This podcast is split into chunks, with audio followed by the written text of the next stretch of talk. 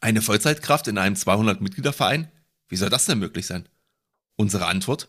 Mit einem freiwilligen sozialen Jahr, kurz FSJ. Aber ganz so leicht ist es dann auch wieder nicht. Wir wollen deshalb einmal besprechen, was ein FSJ überhaupt ist und wie man sowas umsetzt. Und dabei werden wir auch die Antwort herausfinden, ob ein kleiner Verein das stemmen kann oder ob es auf den zweiten Blick eine Luftnummer ist. Du bist gespannt? Dann bleib dran, denn weiter geht es nach dem Intro.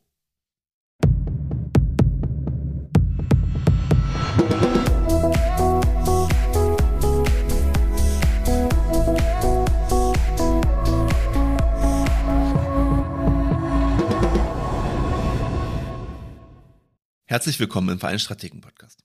Auch heute präsentieren dir Pascal und Martin wieder spannende Hintergründe rund um das Ehrenamt und den Verein, damit du ein echter Vereinsstratege werden kannst.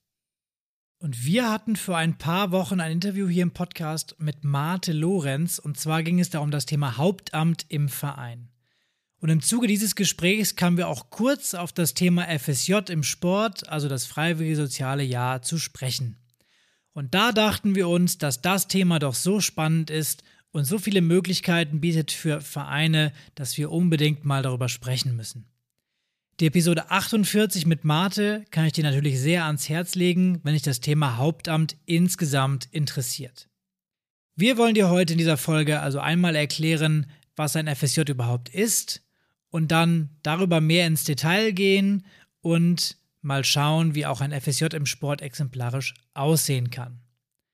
Dabei klären wir natürlich diverse Fragen für dich, zum Beispiel sowas wie, wann macht es Sinn, ein FSJ anzubieten, welche Voraussetzungen musst du dafür als Verein erfüllen, wie kann eine FSJ-Stelle ausgeschrieben werden und wie findest du überhaupt jemanden? Wie läuft das Ganze auch in der Vorbereitung ab und dann später auch im Prozess, also wenn du schon jemanden im FSJ drin hast? Und was kostet dich das Ganze? Du siehst also, es wird heute eine Art Schritt-für-Schritt-Anleitung geben, mit der du dann überprüfen kannst, ob ein FSJ bei dir im Verein Sinn macht und wann und wie du deinen ersten FSJler begrüßen kannst. Dabei geben wir auch unsere eigenen Erfahrungen wieder. Ich habe mehrere FSJler bei mir im Verein betreut und der Martin hat sogar selbst eins gemacht. Fangen wir also an.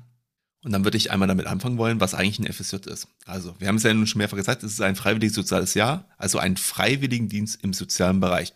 Und dieser soziale Bereich umfasst gemeinwohlorientierte Einrichtungen. Also, das sind zum Beispiel natürlich, weil wir auch viel darüber sprechen, Sportvereine und Sportverbände, aber halt auch ganz andere Bereiche. Also zum Beispiel der kulturelle Bereich wie Museen, Kulturvereine, Jugendclubs, Gesundheitsbereich mit Krankenhäusern, Sanitäts- und Rettungsdienst oder auch Altenheime, Kirchengemeinden, Vereine, die sich rund um das Thema Denkmalpflege kümmern oder auch Kindergärten und Schulen. Man sieht hier also schon, die Folge richtet sich grundsätzlich an unterschiedliche Vereinstypen. Auch wenn wir natürlich gleich auf den Sport im Speziellen nochmal eingehen wollen, sind viele Regelungen universell geltend für die verschiedenen FSJ-Typen. Das liegt daran, dass das FSJ an sich selber gesetzlich geregelt ist im sogenannten Jugendfreiwilligengesetz. Und dieses legt gewisse Regelungen einmal fest. Und ein paar von diesen Regelungen möchte ich jetzt gerne euch einmal vorstellen. Das freiwillige soziale Jahr kann zwischen dem 15. und dem 26. Lebensjahr begonnen werden, wenn die Vollzeitschulpflicht bereits erfüllt ist. Die Dauer ist im Normalfall zwischen 6 und 18 Monaten, wobei das eine Jahr, also 12 Monate, der Normalfall ist und es auch noch Ausnahmefälle mit 24 Monaten gibt. Aber wie gesagt, das sind absolute Ausnahmefälle. Und man muss auch nicht, um mal ein FSJ zu machen, ein deutscher Staatsbürger sein. Des Weiteren ist festgelegt, dass ein FSJ außer in gewissen Ausnahmefällen auch immer in Vollzeit ausgeführt wird. Das heißt also maximal 40 Stunden pro Woche. Wochenendarbeit und Überstunden sind grundsätzlich erstmal erlaubt. Allerdings ist dafür ein Freizeitausgleich vorgesehen. Es ist also nicht möglich, das per Gehalt oder per zusätzlichem Geld auszuzahlen und so Überstunden abzubauen. Und was man bei einem SSJ nochmal wissen sollte, und da wird es ein bisschen komplizierter ist, dass es nicht nur zwei Parteien so wie bei einem normalen Arbeitsvertrag gibt, sondern es sind drei Parteien involviert. Das sind einmal natürlich die FSJler an sich selber oder der potenzielle FSJler, dann die sogenannte Einsatzstelle, also dort, wo der FSJler arbeitet, das ist also zum Beispiel der Verein. Und als letztes gibt es noch den Träger. Das kann zum Beispiel die Sportjugend des entsprechenden Bundeslandes sein. Und dazu musst du wissen, dass das FSJ nämlich Ländersache ist. Der Träger ist also grundsätzlich deswegen auch für die Qualität des FSJs verantwortlich und hat die Aufgabe, die Einsatzstellen entsprechend zu kontrollieren und als pädagogischer Begleiter den FSJler weiterzuhelfen. Ja, wo du gerade schon die handelnden Personen im Sport genannt hast, würde ich vorschlagen, dass wir mal eine Art des FSJs, und zwar das FSJ im Sport, rausgreifen. Dann wird das Ganze auch greifbarer und die meisten unserer Zuhörer kommen eh aus dem Sportbereich. Aber keine Sorge, wir wissen, dass auch einige Vereine zuhören, die nicht aus dem Sport kommen. Wie schon gesagt, vieles davon gilt auch eins zu eins für euch. Die Frage, die man sich als Verein, aber eben auch als potenzieller FSJ stellen würde, Warum soll ich das Ganze eigentlich machen? Ja, würde ich mal sagen, ich fange mal an, weil ich ja nun, wie du schon gesagt hast, ein äh, ehemaliger FSJler bin. Ähm, und bei mir war es äh, so, dass ich das FSJ als Vorbereitung auf mein Sportmanagementstudium damals gemacht habe. Ähm, ich wollte einmal herausfinden, ob das überhaupt das Richtige für mich ist und gleichzeitig natürlich auch so ein bisschen die Möglichkeit haben, äh, erste Kontakte im Sportbusiness zu knüpfen. Und das hat eigentlich auch ziemlich gut funktioniert. Und das hat dann dafür gesorgt, dass ich im Prinzip am Anfang erstmal Einblick überhaupt in dieses Berufsleben, dieses Berufsbild bekommen hat. Das klingt jetzt vielleicht etwas doof, aber ich habe da halt total selbstverständliche Dinge gelernt, ähm, die ich auch heute noch brauche. Das sind zum Beispiel so einfache Sachen wie Serienbriefe im Word erstellen, einfache Grafiken äh, machen oder auch wirklich eine der, der erbringendsten Erfahrungen, äh, wo mir das erste Mal gezeigt wurde, wie man Briefe richtig faltet, um sie in einen Briefumschlag zu packen. Also man sieht schon, man lernt einiges, aber es ist natürlich so, dass das FSJ jetzt keine Ausbildung ist. Deswegen ist es ja auch deutlich kürzer als eine. Ähm, auch wenn natürlich dort genauso praktische Erfahrungen vermittelt werden wie in der Ausbildung. Und der große Vorteil ist, dass man sich halt nicht so lange verpflichtet und man trotzdem am Ende eine gute Orientierung bekommt, was eigentlich im Berufsleben gefordert wird und äh, was es eigentlich bedeutet, im Beruf zu stehen. Des Weiteren konnte ich mich halt auch in verschiedenen Bereichen ausprobieren, die ich vorher noch gar nicht kennengelernt hatte. Also ich habe ja schon mal im Podcast erzählt gehabt, dass ich eine Schiedsrichterlizenz äh, schon damals hatte. Allerdings habe ich damals halt auch noch eine Trainerlizenz gemacht und das erste Mal mit Kindern so richtig beim Training zusammengearbeitet. Gleichzeitig hatte ich relativ viele Verwaltungsaufgaben und habe an Projekten wie der Lizenzierung des Jugendleistungszentrums damals des Fußballvereins mitgearbeitet und gleichzeitig an Recherchen äh, mitgearbeitet für das neue Sportinternat. Und dieses wurde dann halt später auch wirklich direkt neben dem Rhein-Energiestadion in Köln gebaut, so dass ich also heute, wenn ich zu diesem Stadion noch fahre, dann auf die rechte Seite einmal gucke und dann sage, oh ja, da hast du mit dran gearbeitet. Äh, es, es war halt keine vergeudete Arbeitszeit oder Lebenszeit. Und ich habe natürlich auch viel über verschiedene Fußballtaktiken gelernt. Ich konnte ein bisschen Scouting reinschauen. Ähm, genau, und ich habe aber auch halt einfach gelernt, wie so ein, ein Fußballverein halt auch beziehungsweise dann ja schon fast Fußballunternehmen eigentlich so funktioniert. Und ich konnte danach, also nach meinem freiwilligen sozialen Jahr, auf jeden Fall ähm, guten Gewissens die Entscheidung treffen, wie mein Leben halt einfach weitergehen sollte. Es hat mir einfach viel Spaß gemacht ähm, und hat so ein bisschen auch meine Entscheidung einfach gefestigt, dass ich am Ende gesagt habe, okay, ich möchte jetzt gerne Sportmanagement studieren. Und wie gesagt, ich habe es ja bis heute nicht gereut, sonst würde ich ja diesen Podcast hier offensichtlich nicht mit Pascal machen.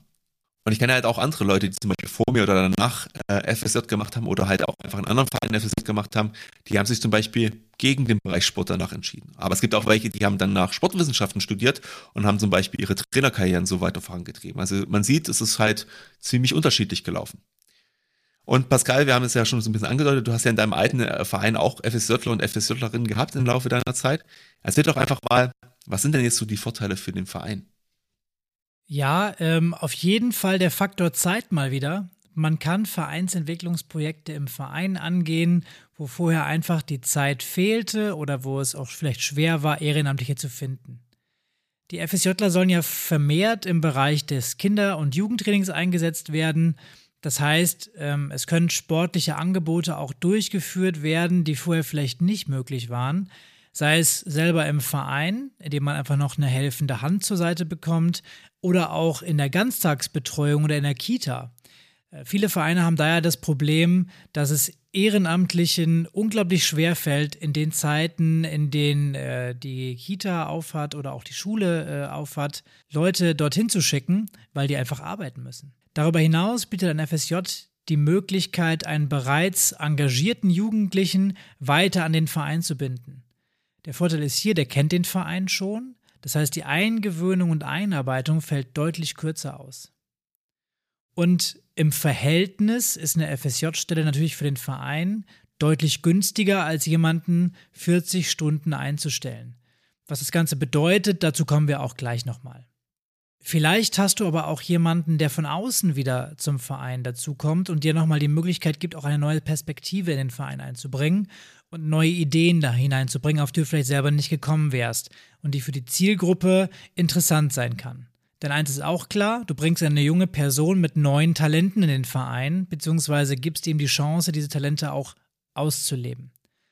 Pauschal kann man natürlich nicht sagen, dass der FSJler zum Beispiel besser mit sozialen Medien umgehen kann oder Lust hat, äh, den ganzen Tag in der Schule zu arbeiten. Ähm, das bedeutet also auch, du musst dir im Vorfeld Gedanken machen, was der FSJler tun soll und musst dann bei der Auswahl bzw. bei dem Kennenlerngespräch auch nach den Interessen des FSJlers fragen und ähm, ja, auch deine Themenbereiche vorstellen, nochmal abklopfen, ob das passt, quasi das Matching, was bietest du und was kann sich der engagierte FSJler dann vorstellen? Und dann natürlich noch der Punkt, ähm, dass nach dem FSJ die meisten anfangen zu studieren oder eine Ausbildung zu machen. Das heißt also, da gibt es eher finanziell klamme Zeiten. Ähm, du hast also die Möglichkeit, mit einem FSJ bei dir im Verein den ähm, jungen Engagierten die Möglichkeit zu bieten, sich etwas dazu zu verdienen, sei es als Übungsleiter oder eben in der Verwaltung auch darüber hinaus dann auch noch vielleicht als Minijobber oder über die Übungsleiterpauschale. Und gerade wenn du vielleicht jemanden hast, der super digital affin ist und sich bei dir im Themenbereich Digitalisierung ausgetobt hat, dann kann er das Thema wahrscheinlich auch aus 500 Kilometern Entfernung betreuen, wenn er vielleicht für das Studium wegziehen musste. Das wäre dann die klassische Win-Win-Situation, die allerdings nicht der Regelfall ist. Du siehst also schon, es gibt massive Vorteile beim FSJ. Natürlich gibt es auch Nachteile, aber zu dem wollen wir dann erst später kommen. Jetzt schauen wir uns erst einmal an, welche Voraussetzungen überhaupt ein Verein erfüllen muss, um ein FSJ durchzuführen. Denn schließlich wollen wir wissen, ob das FSJ auch für kleinere Vereine geeignet ist oder nur für die großen. Wir haben am Anfang ja schon gesagt, dass es drei Partner bei dem Ganzen gibt. Einmal den FSJler, die Einsatzstelle und den Träger. Und deswegen musst du jetzt erstmal für dich herausfinden, wer ist eigentlich der Träger des FSJs in deinem Bundesland. Hier hilft dir Google eigentlich recht zuverlässig und schnell und du kannst mal schauen, wer bei dir der Ansprechpartner ist. Und um eine Einsatzstelle zu werden, musst du dich dann bei diesem Träger anerkennen lassen. Die, dieser Träger hat nämlich nur ein bestimmtes Platzkontingent pro Jahr. Meistens sind es die Schulabgänger, die eben auf der Suche nach einem FSJ-Platz sind. Dann musst du einen Genehmigungsantrag stellen und verschiedene Anhänge ausfüllen. Insgesamt betrachtet ist dieser bürokratische Aufwand aber eher gering. Die Voraussetzungen, die du erfüllen musst, sind natürlich, dass du ein eingetragener, gemeinnützig anerkannter Verein bist. Dann jetzt hier für das FSJ im Sport, dass dein Vereinszweck sich um den Sport dreht, dass dein Verein Mitglied im Fachverband ist, beziehungsweise im Kreis- oder Stadtsportbund oder Landessportbund dann, dass die Arbeit des FSJlers sich rund um die Kinder- und Jugendarbeit dreht. Hier sind 70 Prozent der Tätigkeitszeit so ein Richtwert. Der FSJler darf auch keine hauptamtliche Stelle in deinem Verein ersetzen. Und du musst einen Einsatzplan erstellen und ja, belegen, wofür der FSJler quasi seine Arbeitszeit aufwendet. Ähm, du kannst zum Beispiel da reinschreiben, dass er morgens von 8 bis 9 seine E-Mails bearbeitet, dann von 10 bis 12 Kindertouren im Kindergarten anbietet ähm, oder je nachdem, wie es halt dann tatsächlich bei euch ist. Und aus meiner praktischen Erfahrung ist dieser Plan aber auch nicht in Stein gemeißelt. Ähm, wenn ihr merkt, dass der FSJler besondere Interessen an einem gewissen Thema hat und dort mehr Zeit reinsteckt, dann ist das vollkommen okay. Ihr könnt dann auch dem Träger einen aktualisierten Plan zukommen lassen. natürlich muss er nicht immer montags von 8 bis 9 die E-Mails checken. Ähm, das ist mehr, wie gesagt, so eine, eine grobe Orientierung. Und beim FSJ könnt ihr auch Kooperationen eingehen, wenn ihr das möchtet. Äh, und hier wird es dann für manche Vereine auch wieder spannend. Diese Kooperationen können nämlich zum Beispiel mit Schulen oder Kitas oder auch mit Partnervereinen eingegangen werden. Und das ermöglicht es euch, ähm, selbst als kleiner Verein ein FSJ durchzuführen. Denn durch die Kooperation werden auch die Gebühren für das FSJ geteilt. Das heißt, ihr könnt auf der einen Seite euch einen FSJler teilen, zum Beispiel mit einer Schule oder einem Partnerverein, oder auf der anderen Seite auch den FSJler einsetzen bei einem anderen Verein und dafür quasi Übungsleitergeld in Rechnung stellen. Wenn wir uns mal ganz klassisch die Kooperation mit einer Schule anschauen, dann könnte es zum Beispiel sein, dass der FSJler 20 Stunden im Dienst der Schule ist und 20 Stunden die Woche im Dienst des Vereins. Die Kosten, habe ich ja eben schon gesagt, werden entsprechend aufgeteilt. Ähm, es kann allerdings sein, dass der Träger etwas mehr Verwaltungsgebühren nimmt. äh, wenn es zwei Einsatzstellen gibt. Da bin ich mir jetzt nicht ganz sicher. Das kommt auch sicherlich auf den Träger dann drauf an. Das entlastet euch insgesamt aber finanziell, weil ihr nur die Hälfte der Kosten erstmal habt und bietet euch die Möglichkeit, einen FSJler zu bekommen, ohne dass ihr auch direkt die 40 Stunden Arbeitszeit pro Woche quasi füllen müsst. Genau, und dann haben wir noch eine weitere wichtige Voraussetzung für das FSJ. Es muss beim Ausfüllen des Antrags eine Person für die pädagogische Betreuung mit angegeben werden. Also dies ist die Person, die quasi dem FSJ alles zeigt und ihn entsprechend einarbeitet. Und der pädagogische Auftrag ist halt ein ganz wichtiger Bestandteil des FSJ, denn der Freiwillige soll ja nicht nur als günstige Arbeitskraft gesehen werden, sondern eigentlich im ersten Punkt im Verein vor allem was lernen, sich orientieren und so ein bisschen geführt werden, also ein bisschen an die Hand genommen werden. Und die Bestandteile des FSJ sind dementsprechend auch verschiedene Seminare, also politischen Bildung oder auch Bildungstage im Bereich der Trainerlizenzen oder halt auch selbstgewählte Weiterbildungsangebote. Das Thema Betreuung ist für den Verein, der jetzt keine hauptamtlichen Mitarbeiter hat, natürlich eine riesen Herausforderung. Trotzdem gibt es aus unserer Sicht genügend Möglichkeiten, auch eine gute Betreuung in einem kleineren Verein sicherzustellen. Und das wollen wir dir jetzt einmal zeigen. Wir sind uns, glaube ich, alle darüber einig, dass die Hauptarbeitszeit bei Vereinen die, Wochenenden und die Nachmittage sind. Das FSJ lässt euch hier in der Ausgestaltung der Arbeitszeiten relativ viel Freiraum. Das heißt, der FSJler kann am Wochenende oder in den späteren Stunden arbeiten und hat dafür zum Beispiel in der Woche bzw. am Vormittag frei. In diesen Nachmittagsstunden zum Beispiel können auch berufstätige Personen den FSJler einarbeiten. Deswegen macht es auch Sinn, ein Netzwerk zur Einarbeitung zu kreieren. Das heißt, verteilt die Einarbeitung doch einfach auf verschiedene Schultern im Verein. Wenn ihr zum Beispiel einen Kümmerer habt, dann überlegt euch, ob der Kümmerer sich nicht auch um diese Einarbeitung bzw. die Koordinierung dieser Einarbeitung kümmern kann. Es gibt sicherlich Personen, die jedenfalls auch am Vormittag ein bisschen mehr Zeit im Verein haben und den FSJ unterstützen können. Zum Beispiel Personen, die schon in Rente sind oder auch Studenten, die nicht äh, jeden Vormittag immer vollständig Vorlesungen haben. Und nutzt auch im Weiteren die von Pascal schon genannten Kooperationspartner, um gegebenenfalls Lücken aufzufüllen, ähm, wo ihr den FSJ einfach nicht begleiten könnt. Des Weiteren versucht einfach eine hohe Erreichbarkeit ähm, sicherzustellen. Also wenn der FSJler einfach alleine in der Geschäftsstelle ist, für zwei, drei Stunden am Tag, dann stellt einfach sicher, dass jemand äh, erreichbar ist, den er telefonisch anrufen kann, der ihm also bei Fragen oder Problemen hilft. Und dann empfiehlt es sich natürlich auch noch, wenn ein FSJler ein eigenes Projekt hat, dass er genau diese Freiräume in dieser Zeit halt dafür nutzt, um an diesem Projekt zu arbeiten. Das können zum Beispiel solche Sachen sein wie Spielberichte ähm, zu digitalisieren oder Spielberichte überhaupt zu schreiben oder auch sich um die neue Vereinswebsite zu kümmern oder halt da Sachen einfach zu ändern. Und dazu muss ich natürlich auch noch sagen, eine Sache ist noch wichtig. Ähm, wenn die FSJler über 18 sind, müsste sie halt auch nicht beaufsichtigen, weil sie ja volljährig sind. Und das heißt, nach der ersten Einarbeitung können sie dann halt auch schon einige Dinge selber und dementsprechend könnte sie dann auch schon alleine lassen. Du siehst also, mit etwas Kreativität und dem Mut zur Veränderung ist auch ein FSJ in einem kleinen Verein möglich. Das Mindset für dich als Verein ist aber wichtig. Du hast natürlich jemanden, der einen gewissen Stundenaufwand einbringen kann und dir damit Chancen bietet. Gleichzeitig hast du aber auch einen Bildungsauftrag und musst das FSJ so gestalten, dass auch der Freiwillige etwas für sich lernt und mitnimmt und nicht nur Stunden schrubbt. Das ist für mich ganz wichtig an dieser Stelle auch zu sagen, dass das FSJ auch ein gewisses Commitment und Arbeit für dich bedeutet weil du natürlich keine fertige Arbeitskraft bekommst, sondern jemanden, der möglicherweise noch nie in seinem Leben acht Stunden Arbeitstage hatte und sich deswegen total zurechtfinden muss in den ganzen Prozessen des Arbeitslebens. Und ja, vielleicht nicht mal die Eigeninitiative mitbringt und neue Projekte machen möchte und dementsprechend auch Begleitung und vielleicht auch mal den ein oder anderen Anschubser braucht. So, wenn das gesagt ist, bleibt jetzt natürlich noch die Frage, was kostet das Ganze und kannst du dir das überhaupt leisten?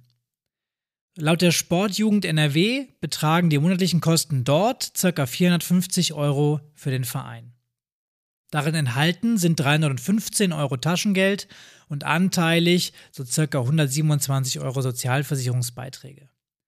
Dazu kommen dann noch die Sachen, die oben drauf kommen könnten, zum Beispiel sowas wie Erstattung der Fahrtkosten, zum Beispiel zu den Fortbildungen oder zwischen den verschiedenen Trainingsorten, die Kosten für Trainerlizenzen, die der FSJler bei dir im Verein machen kann, die Kosten für die Bildungstage, welche verpflichtend sind und von den Sportjugenden oder den Trägern durchgeführt werden.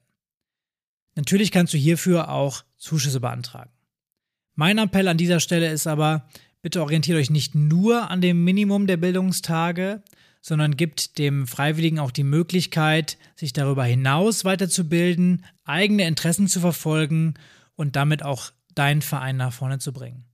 Hier ist das Stichwort so ein bisschen auf Talentförderung. Und das macht vor allem auch dann Sinn, wenn du den FSJler auch danach noch im Verein halten möchtest und er zum Beispiel langfristig als Übungsleiter mit dabei ist. Was du darüber hinaus noch machen kannst, was aber freiwillig ist, gerne von uns empfohlen wird, ist sowas wie den FSJler einzukleiden mit Sportkleidung zum Beispiel. Oder ihm auch einen Zuschuss zu den Fahrtkosten zu geben. Und ihr dürft natürlich auch, sofern ihr eins habt, ihm das Vereinsfahrzeug für seine Fahrten zur Verfügung stellen. Denn er wird wahrscheinlich schon der oder diejenige sein, die damit am meisten fahren wird. Du siehst also, für deinen Verein ist das Ganze definitiv finanzierbar und du kannst damit deinem Verein auch einen ordentlichen Schub geben. Ja, aber jetzt kommt halt der FSJler-Knackpunkt. Pascal hat gerade erzählt gehabt, das Taschengeld sind 315 Euro. Ähm, ich habe dann mal jetzt extra meine Gehaltsabrechnung nachgeschaut gehabt von vor über zehn Jahren. Die Summe, die ich damals bekommen habe, war 306,78 Euro. Man sieht also, ähm, dass die Steigerung in diesen zehn Jahren echt überschaubar war. Und dabei muss man noch sagen, dass das Taschengeld erstmal grundsätzlich aus zwei Komponenten besteht. Meine damaligen Werte waren bei mir 224 Euro ähm, das eigentliche Taschengeld und 82,78 Euro für Unterkunft und Verpflegung. Ich verstehe, dass ein FSJ eine Art Ehrenamt ist und der Verein sowie Träger neben dem Taschengeld auch Aufwand und Arbeit in das Projekt steckt. Aber ich finde den Ersatz für den Einsatz halt wirklich extrem gering. Da ich für mein FSJ damals nach Köln umziehen musste, brauchte ich halt ein, äh, eine Wohnung beziehungsweise ein Zimmer. Allein das hat halt 350 Euro im Monat gekostet, also mehr als ich verdient habe. Man sieht daraus halt sehr gut, ähm, wenn man für das FSJ nicht zu Hause wohnen kann, ist es halt relativ schwer schon zu, zu finanzieren am Ende. Ähm, es gibt natürlich allerdings ein paar Möglichkeiten, die einen da an der Stelle unterstützen können. Also es ist halt einmal so, dass das Kindergeld grundsätzlich weitergezahlt wird, also das sind halt mindestens 219 Euro. Ähm, man kann versuchen, Wohngeld zu beantragen, wenn man umgezogen ist deswegen oder halt auch Hartz IV. Da muss man allerdings dann wiederum schauen, dass das Taschengeld halt teilweise angerechnet wird und deswegen sich etwas verringert. Und man hat natürlich immer die Möglichkeit, nach Genehmigung von Träger und Einsatzstelle auch einen Nebenjob anzunehmen und so noch ein bisschen was zu verdienen. Man muss natürlich auch im Hinterkopf haben, 40 Stunden Arbeit ist halt schon viel, vor allem wenn man noch gar nicht gearbeitet hat. Und da hat man halt nebenbei auch noch nicht so viel Zeit, ähm, noch was zu machen und was zu verdienen. Ähm, was sicherlich hilft, ist halt die Vergünstigung, die man durch den FSJ-Ausweis bekommt. Ähm, man kann zum Beispiel ein etwas günstigeres Nahverkehrsticket erhalten oder halt auch sich deswegen vom Rundfunkbeitrag befreien lassen. Wenn ihr also als Verein euch überlegt, dass ihr einen FSJ suchen wollt, der außerhalb eurer Region ist, dann würde ich euch auf jeden Fall zwei Dinge empfehlen. Unterstützt den FSJ auf jeden Fall bei der Beantragung der staatlichen Zusatzleistung. Das ist meistens das erste Mal, dass er mit der deutschen Bürokratie halt in Berührung kommt.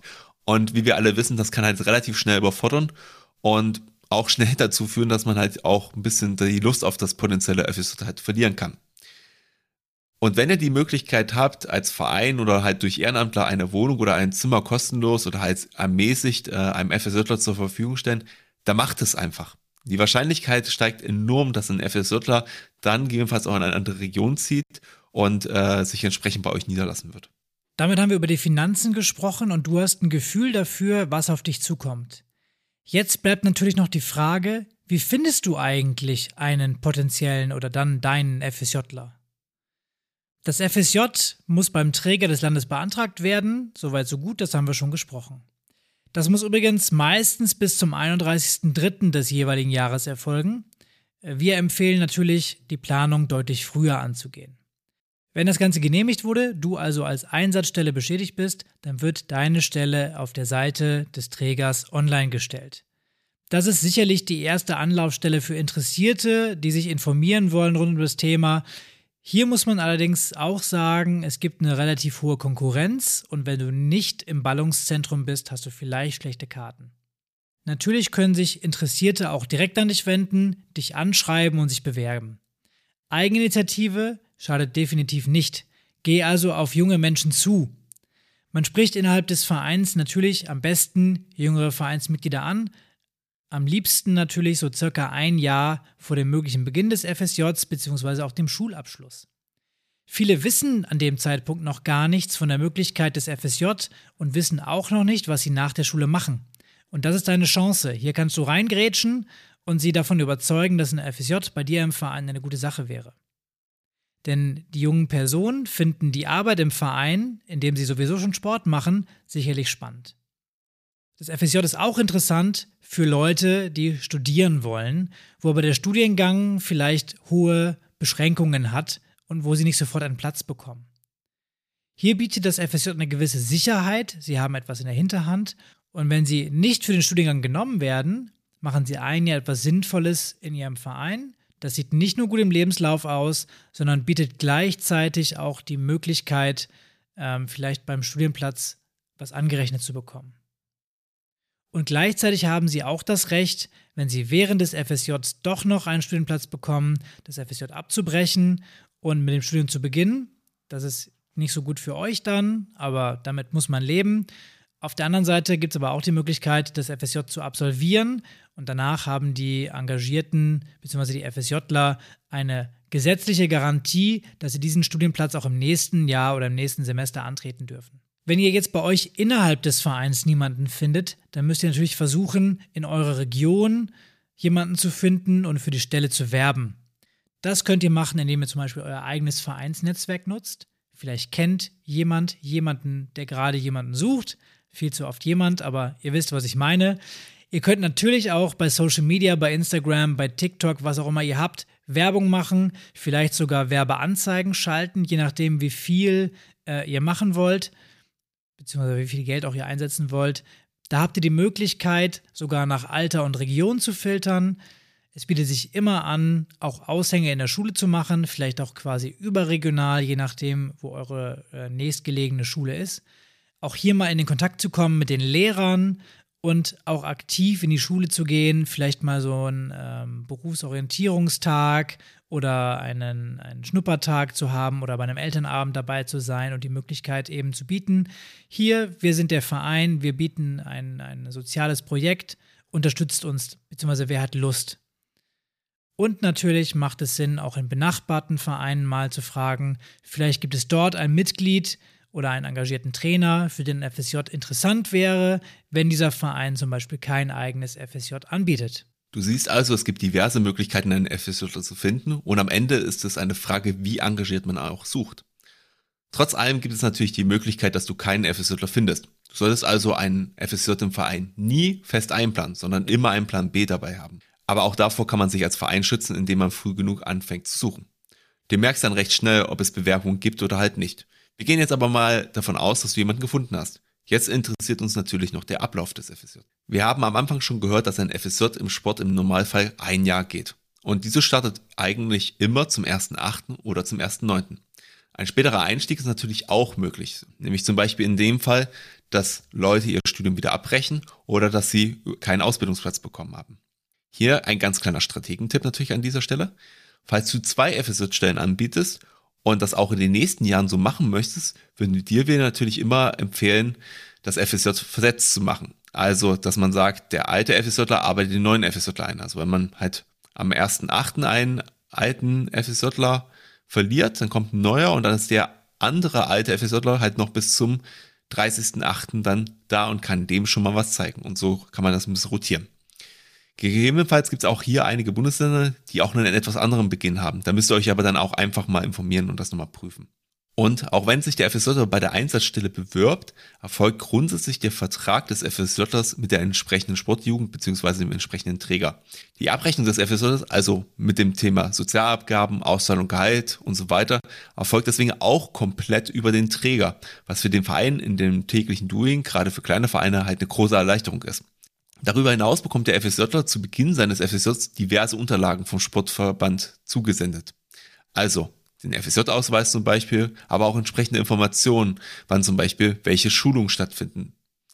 Dies sollte man als Verein einmal überprüfen, denn es wäre ja doof, wenn er gerade bei der von ihm organisierten Ferienfreizeit für Kinder abwesend ist, weil er bei irgendeiner Schulung ist. Meist gibt es darüber hinaus bei solchen Themen in dringenden Fällen auch einmal Termine zu verschieben oder zu tauschen. Genau, die Träger sind da möglichst flexibel im Rahmen dessen, was möglich ist. Die Seminartage sind natürlich Pflichtbestandteile des FSJs und dementsprechend ist es auch wichtig, dass dein FSJler dort teilnimmt. Bei uns in Niedersachsen war es so, dass es äh, zwei Bestandteile gab. Und zwar gab es Pflichtbestandteile, die auch vom Träger vorgegeben werden. Und dann gab es Wahlbestandteile, die dann auch trotzdem quasi Pflicht sind, aber belegt werden können, frei nach Auswahl. Es war dann so, dass zehn Tage gesetzt wurden durch die Sportjugend und man noch 15 Tage frei zur Verfügung hatte für individuelle Weiterbildung. Es gibt natürlich bei jedem äh, Sportbund beziehungsweise bei eurem Einsatzstellenverantwortlichen auch die Möglichkeit, Fragen zu stellen, wenn es um Weiterbildungen geht. Und zumindest bei mir war es dann auch so, ähm, dass diese Tätigkeiten, die ihr im Prinzip in diesen Einsatzplan geschrieben habt, ähm, auch in diesen Seminaren einmal abgefragt wurden, ob die auch wirklich genauso durchgeführt wurden. Und deswegen sollten halt auch die Einsatzpläne einfach zum Großteil ähm, der Realität dann am Ende entsprechen. Und ich sag mal, das ist halt die normale Tagesroutine, die sollte halt auch in dem Sinne sein.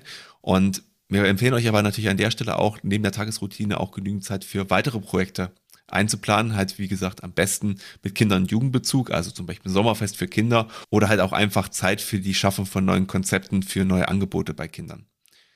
Und wir empfehlen euch darüber hinaus, lasst auch den FSJler an Vorstandssitzungen teilnehmen. Damit bekommt er nämlich ein gutes Gefühl für den gesamten Verein und kann euch gleichzeitig wertvolles Feedback in der Runde geben, weil er sehr, sehr viel dann mit diesem Verein zu tun hat. Wenn der FSJler auch stattet, macht es darüber hinaus auch Sinn, dass er natürlich am Anfang seine Übungsleiterlizenz macht, die sowieso im FSJ vorgeschrieben ist, damit ihr im FSJ davon auch partizipieren könnt. Beachtet darüber auch hinaus, dass der FSJler nicht immer da ist. Also er hat halt mindestens auch 24 Tage Urlaub oder kann einmal krank sein. Und wie Pascal gerade schon gesagt hat, es gibt halt auch Fortbildung. Bei mir waren es halt nicht nur zwei, wie bei Pascal, die pflichtmäßig von der Sportjugend waren, sondern bei mir waren es halt drei Fortbildungen im Jahr. Das heißt, da waren 15 Tage schon mal in dem Sinne erstmal festgelegt. Darüber hinaus gibt es aber auch äh, laut Gesetz halt insgesamt 25 Fortbildungstage, die ihr machen müsst. Also auch die müsst ihr einplanen, wie auch Pascal von uns schon erwähnt hat. Man sollte gegebenenfalls auch sich überlegen, ob der FSJ nicht mehr Bildungstage bekommt. Wir würden euch aber grundsätzlich empfehlen, natürlich hier nochmal im Detail bei eurer entsprechenden Sportjugend nachzufragen, ähm, wie sich die Fortbildungstage genau berechnen und wie zum Beispiel auch eine Ausbildung zum Übungsblatt damit angerechnet wird, also mit wie vielen Tagen oder mit wie vielen Stunden. Und man muss natürlich auch sagen, wie gesagt, ich habe es ja selber erlebt, diese Fortbildung in der Sportjugend, da lernt man halt schon ganz nützliche, ähm, aber auch sehr unterschiedliche Dinge. Also wir haben da über Konfliktmanagement zum Beispiel gesprochen, aber ich habe halt auch ganz neue Sportarten erlernt. Zum Beispiel bin ich das erste Mal Segeln in meinem Leben gewesen oder ähm, ich habe gelernt, wie man halt so eine Trainingsstunde zum Beispiel sinnvoll aufbauen kann. Also noch bevor ich meinen Übungsleiterschein gemacht habe, weil das war ziemlich am Anfang. Genau. Und wenn das FSJ dann am Ende auch rum ist, gibt es auch noch eine Bescheinigung von der Sportjugend für den FSJler. Wir empfehlen euch aber an dieser Stelle auch nochmal, macht als Verein auch nochmal ein qualifiziertes Arbeitszeugnis fertig, weil das meistens etwas schneller geht, als wenn die Sportjugend erst das Ganze versenden muss. So, und jetzt haben wir dir noch versprochen, dass wir auch mal über die Nachteile des FSJ sprechen wollen. Und dies wollen wir jetzt so als kleinen Abschluss tun. Das FSJ macht für dich als Verein aus meiner Sicht eigentlich erst so richtig Sinn, wenn die Person, die du findest, 18 ist, weil davor sehr strenge Regelungen gelten bezüglich Arbeitszeiten, Aufsichtspflichten und Jugendschutzgesetz. Ähm, wir hatten damals eine 17-jährige FSJlerin. Ähm, das hat gut funktioniert, weil die Eltern mitgespielt haben. Ähm, das bedeutet aber auch, dass dort ständig die Eltern ihrer Einverständnis geben mussten, zum Beispiel für die Teilnahme an Weiterbildungen. Es ist sogar theoretisch so, wenn du einen FSJler auf einen Kinderkurs loslässt, dann müssten vorher die Eltern von allen Kindern unterschreiben, dass sie damit einverstanden sind, dass dieser Minderjährige jetzt auch die Gruppe alleine betreuen. Und dann gibt es natürlich den Nachteil aus Sicht des FSJlers, dass die Bezahlung dort wirklich schlecht ist. Und von Bezahlung sprechen wir eigentlich nicht, sondern von Taschengeld. Ähm, das ist so ein bisschen der schönere Name dafür.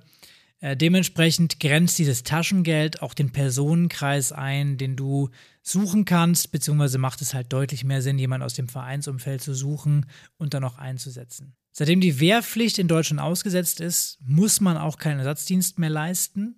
Das macht die Suche insgesamt schwerer, einen FSJler zu finden. Und du musst natürlich in jedem Jahr, wo du einen FSJler hast, jemanden Neues suchen und anlernen. Auch zu beachten ist, FSJler haben einen ähnlichen arbeitsrechtlichen Schutz wie Azubis. Wenn du also feststellst, dass es zwischen Verein und FSJler überhaupt nicht passt, dann musst du erstmal Kontakt mit dem Träger aufnehmen, weil er ja der eigentliche Vertragspartner auch ist. Und dort wird dann versucht, eine sinnvolle Lösung zu finden, um die Situation zu retten, beziehungsweise auch eine andere Einsatzstelle dann für den FSJ zu finden. Du kannst ihn also nicht einfach rausschmeißen und kündigen. Im Normalfall willst du das natürlich auch nicht, weil du hast ja schon einen Plan dahinter. Und dann kommt noch eine Sache, die haben wir auch schon gesagt. Wenn der FSJler mit seinem FSJ angefangen hat und dann doch noch einen Studienplatz bekommt, dann kann er euch natürlich laut gesetzlicher Regelungen von einem auf dem anderen Tag verlassen. Das stellt natürlich ein gewisses Risiko dar, muss also ja unter gewissen Umständen mit eingeplant werden. Wenn ihr einen ordentlichen FSJler habt, dann beruft er sich eher darauf, dass er im nächsten Semester seinen Platz safe hat und das FSJ weitermacht. Also kommen wir jetzt, nachdem wir die Nachteile gehört haben, jetzt nochmal zum Fazit. Also, wenn ihr einen FSJ ermöglichen könnt, dann zieht das auf jeden Fall in Betracht. Größtes Problem dürfte halt da vor allem für die kleineren Vereine der Punkt der Betreuung sein. Hier haben hauptamtliche Vereine einfach Vorteile, weil sie halt Personen dafür haben. Aber mit guten Konzepten ist es halt aus unserer Sicht auch möglich, dass kleine Vereine ein FSJ umsetzen können. Die Finanzierung einer solchen Stelle ist eigentlich aus unserer Sicht auch für fast jeden Verein möglich und es gibt halt dem Verein eine völlig neue Möglichkeit in der Vereinsentwicklung. Ähm, wir haben heute darüber hinaus gelernt, es gibt beim FSJ immer drei Parteien. Das ist einmal der FSJler, einmal der Träger und einmal die Einsatzstelle. Der größte Knackpunkt aus unserer, beziehungsweise vor allem aus meiner Sicht und meiner leidvollen Erfahrung bleibt der geringe Verdienst des FSJlers oder das geringe Taschengeld. Hier sollten Vereine halt unterstützen, wo es nur geht, um es für den FSJler etwas attraktiver zu machen. Stichwort Bürokratie, Dschungel bei Unterstützungsleistung. Wenn ihr wollt, beziehungsweise auch könnt, könnt ihr natürlich auch ein bisschen das Taschengeld aufstecken oder den Freiwilligen andere Leistungen bezahlen, zum Beispiel Weiterbildung, Ausstattung oder halt auch Fahrtkosten. Für Detailfragen geht ihr immer am besten auf die Homepage der entsprechenden Sportjugend. Hier findet ihr auch viele Unterlagen und weiterführende Informationen und auch die entsprechenden Unterlagen zur Beantragung, aber natürlich auch die Kontaktdaten, falls ihr irgendwas mal nicht finden solltet.